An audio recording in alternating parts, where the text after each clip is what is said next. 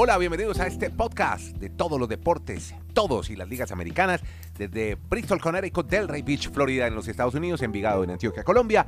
Hoy vamos a estar conversando, obviamente, de la Major League Baseball, de cómo van los campeonatos divisionales, Liga Americana, Liga Nacional, que ayer tuvieron juegos respectivos de la NBA, donde han sido humillados los Nets y los Spurs. Ya nos habla Dani Marulanda sobre el tema. Los héroes inesperados en la NFL. Camila Osorio, como lo veníamos previendo, se va en la segunda ronda del torneo de México de Guadalajara. Y Tom Brady ha negado una mala relación con sus compañeros de equipo. Más detalles con Kenny Garay, a quien le vamos a preguntar por esa gran victoria y ese tremendo trabajo del veteranísimo Justin Verlander en el montículo ayer, dominando a los Yankees con 11 ponches. Kenny Garay, gran victoria, como usted lo anticipaba de los Astros ante los agitados y agotados Yankees. ¿Cómo le va? Aunque esto apenas comienza. ¿Cómo le va, don Andrés? Un abrazo, me alegra mucho saludarlo desde Alaska hasta la Patagonia, desde Arica hasta Punta Arenas. Magallanes será de primera y aquí sortearemos la camiseta. No se nos ha olvidado y Andrés está muy no, pendiente. Ahí está, ah. no, la camiseta está. Esperemos que quede campeón del ascenso y ya empezamos a hacer nuestro. Creamos la dinámica, amigo. Si no la vamos, si no queda campeón del ascenso, lavamos el carro de Andrés, el Mercedes, que pasea por Providencia en Santiago con la camiseta que compramos de Magallanes. Venga. Andrés Nieto no tiene Mercedes, eso no es verdad, pero bueno, pero tiene. Bueno, el, el, Mercedes un autito normal, humilde y una, una bicicleta. Sobre todo la bicicleta. La que más uso. Bueno, ahora sí, amigo. Siga sí, pues. ustedes de la época de cuando vivía en Miami, me acuerdo que le gustaba mucho andar en cicla por South Beach. Eh, es verdad, lo recuerdo. Sí, claro. Eh, ese, señores, cicla es muy ochentero, ¿no? Bici se dice ahora, amigo. No, bueno, no, bici dirá usted y los, y los muchachitos jóvenes como usted, Madulanda, que se creen teenagers. Para mí es cicla. Ya. Hágale con su cicla y hábleme de Berlandero, me que ayer estuvo No, no, todavía no, porque le quiero decir una cosa. Bucaramanga le ganó al Medellín. En Medellín. Hombre, ¿qué es esto? Por eh, Quedan dos partidos. Mm. Coco Ramoa, gracias. Tus sueños son nuestros sueños. Ahora sí. Eh, le vamos a ganar a Patriotas y después a Pereira. campeón de la Champions, Bucaramanga. Pues. Cualquier cosa, bueno, cualquier cosa puede pasar. Cualquier cosa puede pasar. Como hace un zapato. A ver, en el béisbol, Justin Verlander, usted lo dijo, señor Nieto, 11 ponches en 6 innings. Eh, Julie Gurriel, el cubano, Chas McCormick y Jeremy Peña dispararon en dos honrones y los Astros le ganaron 4 a 2 a los Yankees de Nueva York. Primer duelo de la serie de campeonato de la Liga Americana. Los Astros están en su sexta serie de campeonato consecutivo y buscan instalarse en la Serie Mundial por cuarta ocasión en el periodo que acabamos de reseñar. Por los Yankees, los venezolanos Gleyber Torres de 4 a 0. Por los Astros, José Altuve de 3-0. Anda mal Altuve. Y eso que ganaron los Astros. Eh, Peña de 4-3 con una anotada y una empujada. Y los cubanos Jordan Álvarez de 2-0. Gurriel de 4-1 con una anotada y una empujada. Eh, ganaron los Astros y apenas es el primero. Por lo tanto, y recordemos que aquí ya es a 4 de 7 posibles, por lo tanto hay que mirar la serie muy de cerca. Esta serie, por más de que pienso que la ganan los Astros de Houston, no creo que termine rápido. ¿eh? Yo creo que esta serie se va a 6 o 7 partidos y a ver qué pasa hoy, cuando continúa la serie de campeonato de la Liga Americana y tengamos de nuevo a los Yankees de Nueva York enfrentándose nada más y nada menos que a los Astros de Houston con Luis Severino en el montículo para los Yankees y Framber Valdez para los Astros. Bueno, muy bien, ahí tienen los amigos de Nueva York para que se entretengan viendo a los Yankees este fin de semana con los Astros. Todos los deportes y las ligas americanas en el podcast La Sacó del Estadio. Por ahora, Dani Marulanda, entonces hablemos, sigamos con, eh, con los padres, porque usted tiene historia sobre los padres porque despertaron los bates, igualaron la serie en ese bellísimo Petco Park de San Diego, California, ahí cerca a México. Y bueno, bien por los padres, igualaron uno a uno y ahora se van a Filadelfia. Dani Marulanda. Y así fue. En Delray Beach. Y así fue Andrés, con el respectivo saludo muy especial para todo nuestro auditorio. Los padres de San Diego por fin despertaron sus bates. Después de haber sido callados en el, primer juego, donde se fueron en blanco, no anotaron ni una carrera, pues ayer había comenzado la situación un poco compleja para Juan Soto. Cometió un error casi que infantil. Dejó caer una bola en el outfield por el sol. O sea, unas tardes hermosísimas en San Diego. Y yo no sé si él no está acostumbrado a ese sol tan de frente en, esas, en ese lugar, porque jugó mucho tiempo fue con los Nationals. Y él no, no sabía cómo sentirse o, congraciarse con la afición porque se sentía muy apenado porque se venía el mundo encima, estaban ganando el equipo de los, de los Phillies. Incluso tenían una ventaja de cuatro carreras. Pero despertaron en el momento clave los padres, anotando en una entrada cinco carreras, remontando y a la postre pues Machado, Bell, Soto, todos aparecieron y con una historia bien curiosa que Garay nos hace caer en cuenta hoy en el consejo de redacción muy temprano en este podcast la sacó del estadio. Se enfrentaron dos hermanos en postemporada. Exacto. Que no lo tienen las historias. El catcher, que es el titular, inamovible. El que, el, que, el, que tiene banqueado Alfaro, ¿no? Es el que mantiene a, Jorge Alfaro allá, como dicen, peinando el león, como dicen los amigos. Pero más que banqueado Alfaro es el titular, porque, porque Alfaro también ha hecho las cosas muy bien. Simplemente el titular es, es Nola. Sí, sí, sí, sí. Es que es más, Alfaro no, la ha visto en postemporada porque. Yo hablo más de banqueado. ¿Sabe por qué, Andrés? Yo hablo más de banqueado Alfaro si, si, si los dos tuvieran el mismo nivel y de pronto el uno hubiera sentado al otro. No, queda claro que no es más catcher que Alfaro. Exacto. Exacto. Y su hermano, pues recordemos que es pitcher, es lanzador del equipo de los Phillies. Se enfrentaron y esta serie se va ahora. Hoy ya están viajando a territorio de Filadelfia. Tendrán tres juegos en Filadelfia.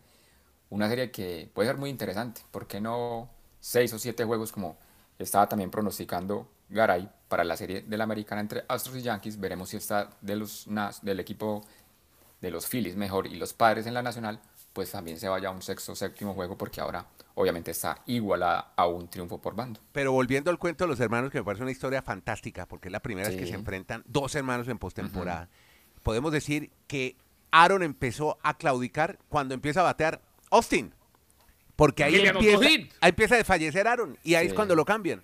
Posteriormente, después de que le bate a Austin Aaron y se tiene que ir. Pero lo divertido y lo gracioso o lo simpático, la anécdota es el papá. El, papá. Con la gorra de los padres, la camiseta de los de los Phillies, no, es impresionante, que no sabía qué hacer. Y la de los padres por debajo. Sí, pero la mamá... poniendo. Oiga, la mamá sí. formalita, como doña Morelia, ahí aplaudiendo, ella, aplaude, ella feliz, y el otro no sabía... La mamá ni siquiera habló cuando entrevistaron al papá, ¿eh? Bueno, pero, pero el papá muy divertido, porque el papá no sabe si celebrar, si estar preocupado por Aaron o por o feliz por Austin. no, impresionante esa escena. Cuando, cuando empezó ese racimo de carreras de los padres, empezaban a enfocarlo y él hacía cara de como que no sabía si ponerse feliz o, triste. Esa era como la imagen del partido. y como dice Garay, con las dos, con las dos camisas puestas. Una incluso entreabierta los botones y se le veía pues el fondo de la otra. Y del béisbol, que está buenísimo en estos campeonatos de series divisionales, nos vamos ahora con la NBA que comenzó temporada, ya segundo día y humillados. Los Nets de Brooklyn, que usted tuvo la oportunidad de ver, Dani, en pretemporada, y el equipo de San Antonio. Cuéntenos qué pasó con ellos. Pues está bien que sea el primer juego. Uno diría, la palabra humillados es como pues, muy fuerte para hacer un primer partido, pero es que va la gente, se emociona, el día arranca la temporada y que tu equipo, y que tu equipo reciba 130 puntos en casa. Sabes que le anotó 130 a los Pelicans. Zion Williamson se dio un banquete y aquí empieza a decir Zion, espero que este sea mi momento, yo quiero demostrarle en la liga por qué llegué. Ojalá su problema de la lesión de la rodilla pues esté muy apartado de ello y pueda mostrar todo el talento que se pensó de ese jugador cuando llegó del baloncesto colegial a la NBA. Pero volviendo al tema de los Nets, empiezan otras las mismas preguntas. ¿Será que Kevin Durant, que el amigo Irving ídolo de Don Garay, ahora Simmons, si estarán todos en la misma sintonía o habrá una implosión y Durán volverá a decir yo no quiero este equipo, este gerente, este entrenador, porque hay que reiterar, Durán se quedó en los Nets porque realmente no le apareció una oferta que le diera la talla, o sea, que pudiese pagar lo que él tenía. Y Durán fue a, Londres y le dijo al presidente que sacara a Nachi, que sacara al gerente. se, creyó, se creyó Mbappé, mejor dicho, en París Saint Germain. yo, es que yo creo que meses no sé. Sí. No, pues Mbappé además le hicieron el conejo porque le dijeron se va Neymar y Neymar no se fue. Y hoy por hoy no, ni siquiera le cambiaron el contrato de, de, derecho de imagen de la Federación Francesa. Pero yo entiendo lo que dice Madulanda, que no es para decir humillación en el primer partido pero hay una cosa que sí está clara y ahí estoy con Andrés. Lo de anoche no tiene presentación. este equipo no tiene presentación ni que empiece así, ni que le metan 130 puntos en ningún lado. Da la impresión de que los que están, alguno no quiere y le va a tocar tarde o temprano hacer un cambio. Me parece que Durán es tan bueno como perjudicial. Pero Durán, Durán se sabe que estuvo muy cerca de... Él lo manifestó, yo me quiero ir a Miami o me quiero ir, pero yo aquí no quiero seguir. Entonces aquí en Miami, cada vez que los Nets actúen mal, va a ser tema de la prensa. El problema es que cómo, cómo llegan a un acuerdo para la parte económica, porque para la llegada de Durán al Hit tienen que salir de jugadores porque es que no les da para el pago de esa nómina. Entonces no es tan sencillo ese panorama en esa situación que vivieron Andrés los Nets. Y ya también contamos la de los Spurs, porque fue Fue que agridulce. También les metieron 129 puntos. Muchísimo también. Los Grizzlies, pero en pleno homenaje a Manu Ginobili. Ah, no, pobre Manu. Por eso hay, sí, muy felices. Ah. No, pero y, y, qué interesante la historia de Manu Ginobili. Es que, que a un suplente le retiren una camiseta en la NBA. O sea, hoy el jersey de los San Antonio Spurs con el número de Manu Ginobili de por vida estará exhibido en ese coliseo. Qué maravilla. Y ese jugador, recordemos que nunca, o sea, él, se hizo famoso por ser el mejor suplente del equipo. Sí, claro. El, sexto hombre. Sí, así es. Qué bien, qué buena historia. Y hasta donde pudo llegar. Ha difícil encontrar un, difícil encontrar un latinoamericano, Garay, Andrés y oyentes, que pueda emular por lo menos lo que hizo en esas fantásticas jornadas con los Spurs. Ni siquiera, ni siquiera Carl Herrera con los Rockets de Houston, con el que fue dos veces campeón. No llega al nivel de lo que hizo Con los Rockets, sí, señor. Exacto, muy bien. Ni siquiera los hermanos Gasol, ¿no? Ninguno de los dos, ¿no? No llega a ese nivel, ¿o sí? Hombre, yo creo que yo creo que Pau un mm, poco más, pero no es latinoamericano, es iberoamericano. Sí, exacto, sí. Sí, sí, sí, Bueno, Pau sí porque Pau sí porque ganó con los Lakers, ¿no? los Lakers, compañero de Fórmula Pero no le retiraron la camiseta en los Lakers. A Pau. No, no, no. no. pero, pero sí llegó a un nivel muy alto. Muy, alto. Muy alto. Bueno, y Mark también, hombre. Mark después lo gana con Toronto siendo protagonista. A los dos, a los dos le fue muy bien. Exacto. Y en más de baloncesto de NBA, hombre, un eh, basquetbolista, un escolta de los Cavaliers, que tuvo un problema en un ojo. Kenny, ¿qué le pasó? Es definitivamente una de las grandes figuras de ese equipo. Darius Garland, lesión en el ojo izquierdo. Esto fue al final del segundo cuarto en la derrota de anoche 108-105 ante los Toronto Raptors con su equipo, los Cavaliers de Cleveland. Fue golpeado inadvertidamente en la cara por Gary Trent, Gary Trent Jr., el hombre de los Raptors de Toronto. Cayó al suelo frente al Banco de Toronto, lesión en el ojo. Eh, tuvo en el partido cuatro puntos y tres asistencias en 13 minutos. Recordemos que Garland había acordado una extensión máxima de contrato de cinco años con los Cavaliers después de lo que fue una muy buena campaña 2021-2022. Es más, él es el hombre, y a ver, eh, estamos pendientes de todo el parte médico y actualizaciones, pero es el hombre que lleva a Cleveland a su primer récord ganador desde que se fue LeBron James. Ha sido importante en Cleveland y anoche se lesionó el ojo.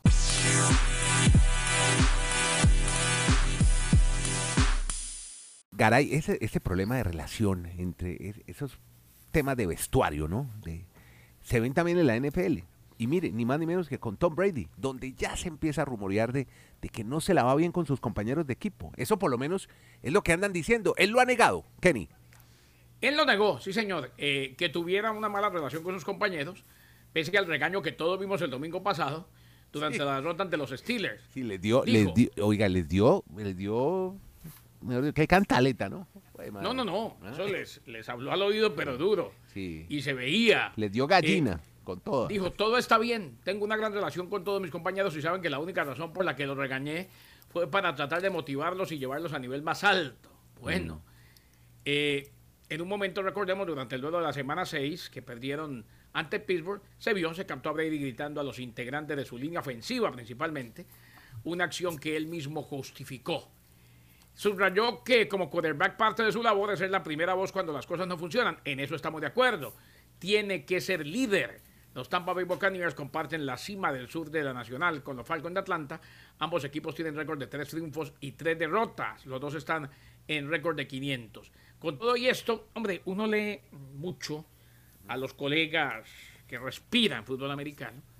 Y este Brady es totalmente diferente al de años anteriores. ¿Qué pasa? Este Brady ya está de vacaciones. En, a ver, en una temporada normal y con Belichick como entrenador en jefe, no se va en plena pretemporada, no le dan, no, no le dan licencia para que se vaya nunca, ni se va para un matrimonio el viernes antes de un partido. Eso no existía con Belichick. Sí. No existía. Que quede claro que Brady también es responsable y que ya a esta altura da la impresión de que le bajó un poquito y Tad Bowles evidentemente no le queda otra, lo deja hacer lo que se le dé la gana.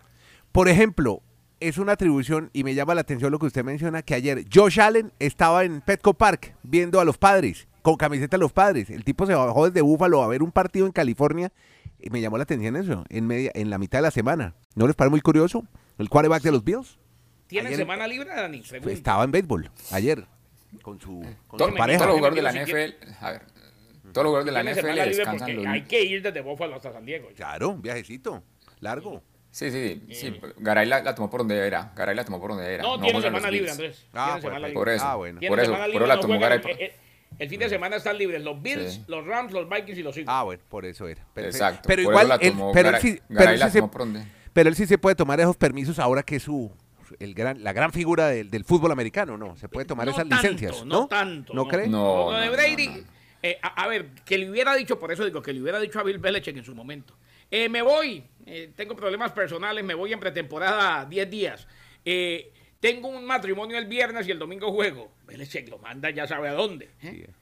allá. Pero, pero ah. aquí ya es muy complicado. Aquí. Mm. Queda claro que este Brady ya no es el mismo. Tiene muchas distracciones, tiene problemas personales y ya no puede ser el, la máquina de disciplina que fue algún día. Es complicado. Por eso es que a veces es mejor llegar a un acuerdo con uno mismo, que es el acuerdo más difícil de la vida, y decir, hombre, ya estoy para otras cosas. Bien, interesante. Hay unos héroes inesperados en NFL. ¿Quiénes son, Dani?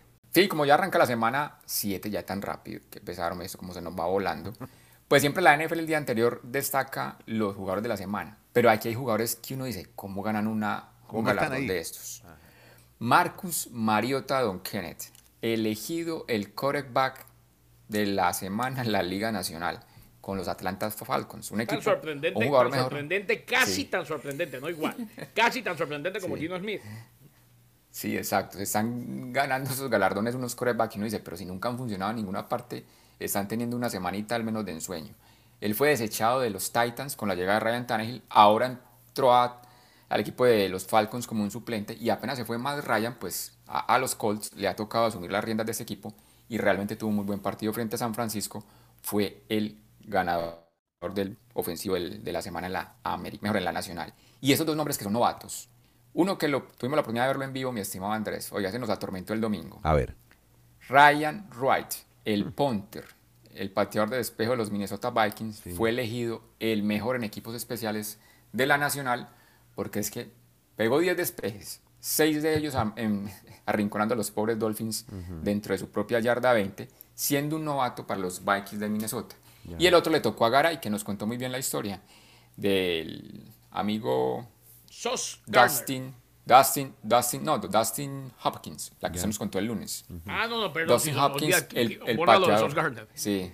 No, el otro, el, otro, el pateador de los Chargers, que jugando lesionado, anotó los cuatro goles de campo y ese fue galardonado como el mejor de equipos especiales, pero en la conferencia americana. Por eso que ya se supo ayer lo de Hopkins va a estar, que ya se supo lo de Hopkins, Dani, cuatro semanas fuera. Yo, yo, creo que se apresuró a seguir jugando. Era Morales lo dejado ya descansando o qué, o, lo dejaron, o, ganaba el partido. Un jugador no se le puede preguntar si quiere, lo dejaron y vea, quedó peor. Podcast La Sacó del Estadio en Twitter, arroba La Sacó del Estadio. Bueno, Dani, y cerremos con tenis, hermano, lo que veíamos venir. Camila muy bien, le gana una top 20 segunda ronda y pierde. Y se tiene que ir de un torneo, un WTA 500 era este, ¿no? En México. Mil, mil, ah, mil en Guadalajara. Un WTA 1000, imagínate, tremendo. Sí, muy bueno. Y lo pensé mucho usted, Andrés, toda la razón, cuando nos dice, sí, juega muy bien la primera ronda últimamente, pero se cae en la segunda. No sé si será que hace un esfuerzo, pues muy extremo en esas primeras rondas. Yo, por eso no la quise ver. Yo la veo y pierde. Me pasa lo mismo que usted con los Dolphins. Entonces yo, ay, ganó la primera, va a ganar la. Y me pongo a darle. Y yo, no voy a verlo, no voy a verlo, no voy a verlo. Si gana, y no, perdió. Entonces no soy yo. Y esta vez fue Mari, Mari Bouskova, la que elimina entonces a María Camila Osorio en esa segunda ronda de Guadalajara. Pero bueno, ahí suma otros punticos más. A ver si se mantiene en el top 100, que es lo importante por el momento para María Camila. Mientras, yo no sé si mejora la parte ¿Cuál es su ranking hoy? sí. Hoy está 73. 3. Está por ahí, por esos puestecitos. Están entre los 100, pero lo ideal sería llegar a los 50. Claro.